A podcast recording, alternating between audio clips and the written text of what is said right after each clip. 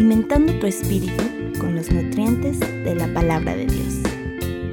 Soy Brenda Pérez y esto es Nutrición Espiritual.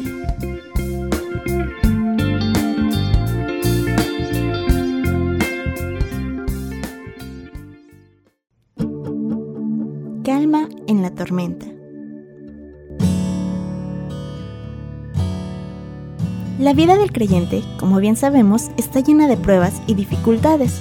No me dejarás mentir, seguramente has pasado por momentos en los que sientes una gran incertidumbre respecto a tu futuro. En lo personal, te puedo decir que la frase que más me caracteriza es, ay, no sé qué vaya a pasar conmigo. Pues Dios ha probado infinidad de veces mi confianza en Él. Sin embargo, aunque en varias ocasiones he dudado, me he estresado y preocupado bastante, Dios siempre me ha demostrado que Él tiene cuidado de sus hijos. Puede que hoy te sientas dudoso respecto a lo que vaya a pasar el día de mañana en tu vida. Puede que estés pasando por una tormenta tan fuerte que sientes que Dios ya no te escucha o no responde tus oraciones. Pero hoy Dios se quiere mostrar a sí mismo por medio de un maravilloso relato que se encuentra en Marcos 4, 36 al 41, que dice, Despidiendo a la multitud, los discípulos le tomaron a Jesús como estaba en la barca, y había también con él otras barcas.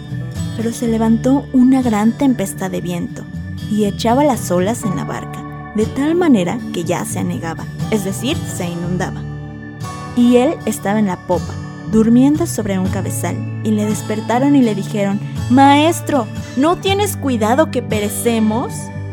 Y levantándose, reprendió al viento y dijo al mar, Calla, enmudece. Y cesó el viento y se hizo grande bonanza. Y les dijo, ¿por qué estáis así de amedrentados? ¿Cómo no tenéis fe? Entonces temieron con gran temor y se decían el uno al otro, ¿quién es este que aún el viento y el mar le obedecen? Este es uno de los pasajes que no necesita mucha explicación. Jesús iba en esa barca, en la popa, que es el sitio donde se encuentra el timón para dirigir el rumbo de la barca.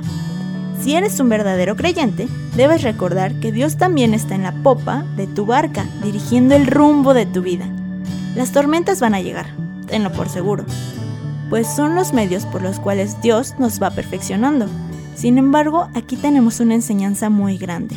Los discípulos, aún estando físicamente con Jesús, dudaron de él se asustaron tanto con esa fuerte tormenta que lo único que pensaron fue que a Jesús no le importaba la situación que estaban viviendo. ¿Alguna vez has pensado algo así? Ellos expresaron claramente su inconformidad, diciendo, Maestro, ¿no tienes cuidado que perecemos? Nosotros muchas veces, aunque no lo decimos con palabras, nuestras aflicciones, angustias y tristezas lo reflejan, porque se nos olvida que es Jesús quien dirige cada aspecto de nuestra vida y simplemente nos encerramos en nuestros problemas, sin considerar que Dios tiene un propósito con ello. Después de este acto de incredulidad por parte de los discípulos, Jesús muestra su omnipotencia y soberanía reprendiendo al viento, callando al mar y trayendo bonanza, que significa un tiempo de serenidad y tranquilidad al mar. Y en este punto quiero que recuerdes las veces que Dios ha hecho esto en tu vida, las veces que te has afanado tanto y Dios te ha mostrado que Él tiene el control absoluto de todo lo que vives. ¿Crees que esta ocasión será la excepción? ¿Crees que esta tormenta es más fuerte que el poder y dominio de Jesús sobre las cosas? Al igual que los discípulos, hoy Jesús te confronta y te dice, ¿por qué estás así de amedrentado? Es decir, ¿por qué estás así de atemorizado? ¿Cómo no tienes fe? Pero demos gracias a Dios, que Él es muy paciente y compasivo, y que a pesar de que muchas veces tememos y somos incrédulos, Él no nos abandona gracias a su sacrificio en la cruz. Aunque éramos enemigos, somos ahora amigos de Dios. Jesús restauró nuestra relación con el Padre y gracias a esto, Él sigue obrando en nosotros y calmando la tormenta para hacernos ver que quien gobierna nuestra vida es Él y Él siempre cumple sus propósitos. Así que la próxima vez que te sientas temeroso respecto a tu futuro, recuerda que por más dura que sea la tempestad, Jesús va en la barca contigo.